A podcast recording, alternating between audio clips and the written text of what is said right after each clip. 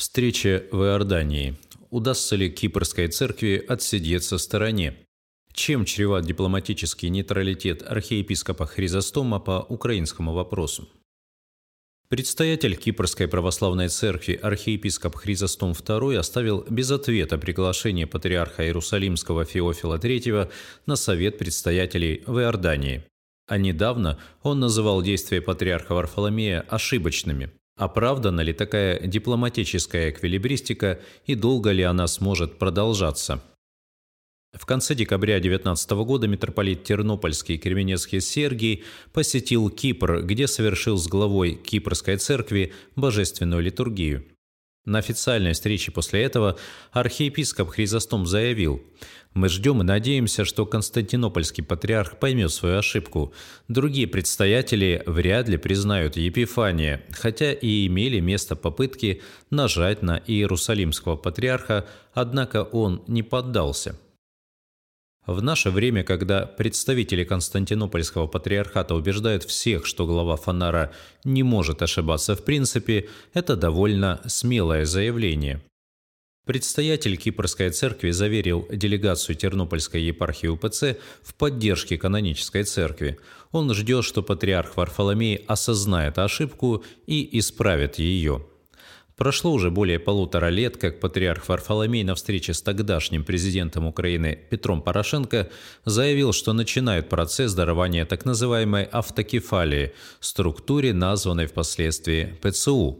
За эти полтора года Фонар не только не осознал свою ошибку, но и всеми своими действиями только еще больше ее усугубляет – может, кто-то скажет, что полтора года – небольшой срок, но папистские амбиции Фонара, которые послужили основанием для совершенных им в Украине действий, возникли еще сто лет назад. С тех пор Константинопольский патриархат вследствие жестокого уничтожения греков на территории Турции и обмена населением между Грецией и Турцией лишился практически всей своей паствы в этой стране. За сто лет константинопольские иерархи совершили много ошибок в разных странах и не только не осознали их, но еще и подвели богословское обоснование своего права так поступать. Ересь константинопольского папизма зрела и развивалась с начала XX века. В Украине она нашла очень яркое практическое воплощение. Чего же ждет кипрский архиепископ? 1 января 2020 года агентство «Рамфея» опубликовало заявление архиепископа Хризостома, что он оставил без ответа приглашение патриарха Иерусалимского на всеправославную встречу в Иордании. «Я посчитал разумным не отвечать. Я не считал это серьезным поступком. Я не рассматривал это с тех пор, как получил этот вопрос от друга моего, патриарха, заявил архиепископ и добавил, что такой всеправославный совет предстоятеля имеет право созывать только Вселенский патриарх и никто другой. А как же тогда быть с осознанием ошибок?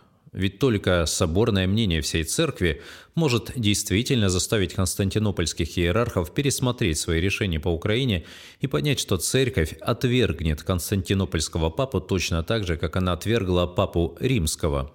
Но предстоятель Кипрской церкви почему-то отказывается участвовать в соборном обсуждении проблемы. Более того, становится в ряды тех, кто почему-то признает за головой Фонара исключительное право созывать всеправославные встречи. Откуда такое убеждение? Ведь ни одно церковное правило не закрепляет за Константинопольским патриархом этого права.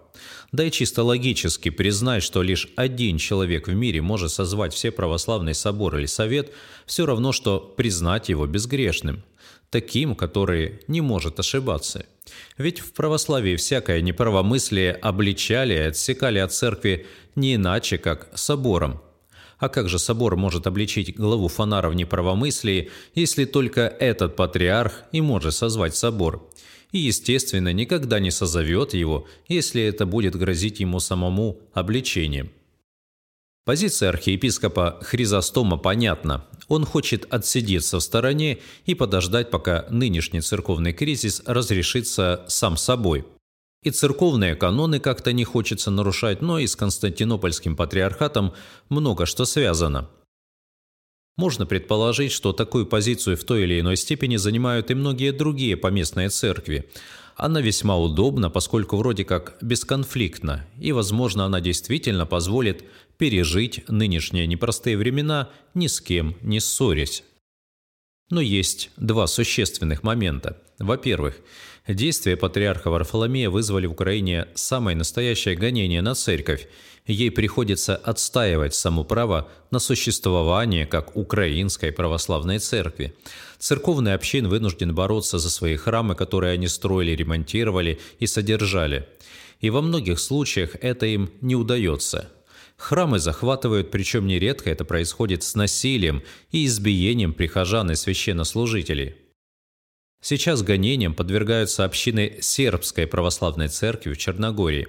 Хотя патриарх Варфоломей заявил, что не собирается давать черногорским раскольникам автокефалию, но ведь в отношении раскольников украинских он раньше говорил то же самое – и вряд ли власти Черногории решились бы начать эти гонения, если бы их не вдохновил пример Украины.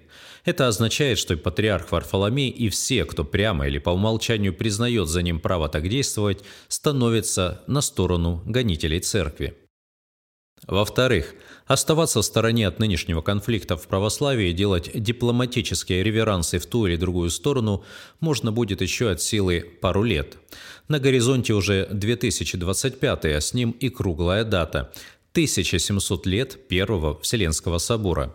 А последние высказывания как Папы Франциска, так и Патриарха Варфоломея не оставляют сомнений в том, куда глава Фонара ведет своих сторонников – Например, в декабре 19 года апостольский нунций в России архиепископ Челестина Мильоре на вопрос о возможности проведения Вселенского собора ответил положительно. Надеемся, что Вселенский собор состоится, но кто-то должен его созвать. Это должен быть один человек, который его созовет. Возможно, этим одним человеком будет римский папа, а возможно, что и патриарх Варфоломей. Ведь город Никея, в котором прошел Первый Вселенский собор, расположен на территории сегодняшней Турции и называется Изник. Не отсюда ли все утверждения, что все православные соборы может созывать лишь Константинопольский патриарх? Многие заявления как первых лиц Ватикана и Фонара, так и людей из их окружения говорят, что в том или ином виде все же готовят некую унию – Через пару лет, если не раньше, всем православным церквам, а возможно и каждому архиерею внутри поместных церквей, придется делать выбор – остаться в православии или соединиться под мудрым руководством константинопольского патриарха с латинянами. Тогда отсидеться в стороне уже точно не получится.